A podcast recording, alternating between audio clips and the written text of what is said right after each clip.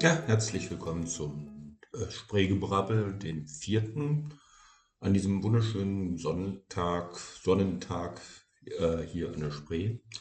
Und zwar heute mit dem Thema oder mit dem, was ich ganz interessant fand, vom Doodlebug lernen.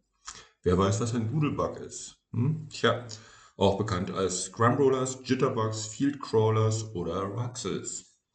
Jedenfalls war es eine Notlösung in der wirtschaftlichen harten 20er Jahre, und zwar für amerikanische Farmer. Das war schlicht ein Ford Model T, der zum Traktor umfunktioniert wurde. Die Fahrerkabine wurde entfernt, das Chassis gekürzt, mit unterschiedlichen Aufwand wurden Antrieb, Räder und Schaltung verändert. Die großen Versandhäuser in den Staaten boten sogar Umbaukits an. Einige Magazine hatten sogar Umbauanleitungen im Programm. Das Erfolgsrezept war geboren. Der Doodlebug wurde deswegen so erfolgreich, weil das Basismaterial, das Ford Modell T, überall verfügbar war. In großen Stückzahlen produzierten Modell T standen reichlich ungenutzt herum. Der Umbau eines Modell T zum Handy Henry, ein weiterer Nickname des Doodlebugs, kostet nach einer Bauanleitung des populären Magazins Handy Man's Home Manual aus dem Jahr 1936 um die 20 Dollar. Das sind ca. 400 Euro zum heutigen Wert. Das ist ein besonders beeindruckendes Beispiel, wie man pragmatisch ein Problem mit sehr geringem Aufwand lösen kann. Hier folgen wir dem bewährten Prinzip Keep it simple and stupid. Im Übrigen eine Aussage, die dem Konstrukteur Clarence Leonard Kelly Johnson bei Lockheed zugesprochen wird.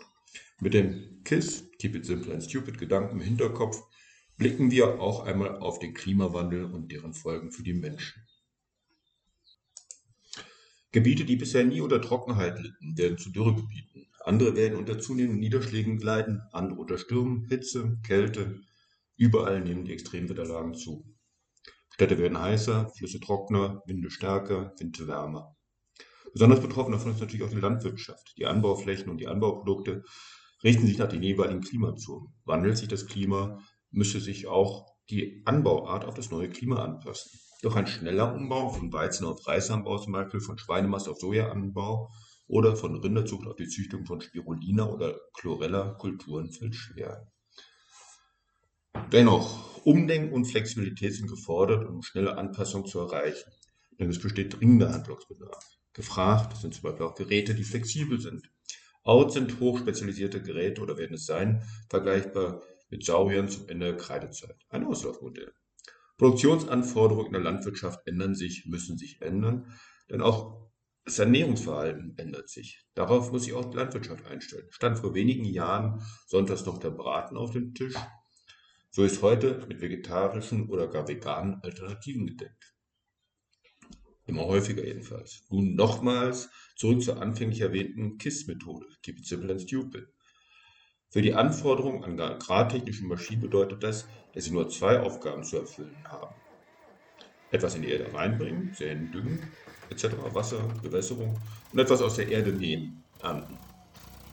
Vielleicht ist dann etwas Fantasie vonnöten, denn an sich reichen miniaturisierte Aggregate vollständig aus, um diesen Anforderungen gerecht zu werden. Könnte man sich vorstellen. Zudem, dass die Aggregate dann die beiden Aufgaben als intelligenter Schwarm vernetzt weitgehend auch autark ausführen können wie eine kleine Agrardrohne, die dann in großen Rudeln über Felder zieht und die Feldarbeit macht. Doch bis dahin dauert das sicherlich noch eine Zeit. Und bis es soweit ist, werden möglicherweise solche Unternehmen bessere Chancen haben, die modulare Lösungen anbieten. Der Umbau der vielen dieselbetriebenen Maschinen auf Wasserstoff zum Beispiel kann eine Aufgabe der Zukunft werden. Vielleicht haben dann viele der obsolet werdenden Diesel-Pkw eine zweite Dudelback-Chance, und zwar außerhalb der Städte. Wer weiß. Ja, das war erstmal der Themenanriss zum heutigen Spreegebrabbel. Ich hoffe, es hat euch gefallen und dann wir sehen uns das nächste Mal, hören uns das nächste Mal dann wieder, dann auch wieder mit Martina Müller. Und bis dahin eine gute Zeit und lebt in Frieden.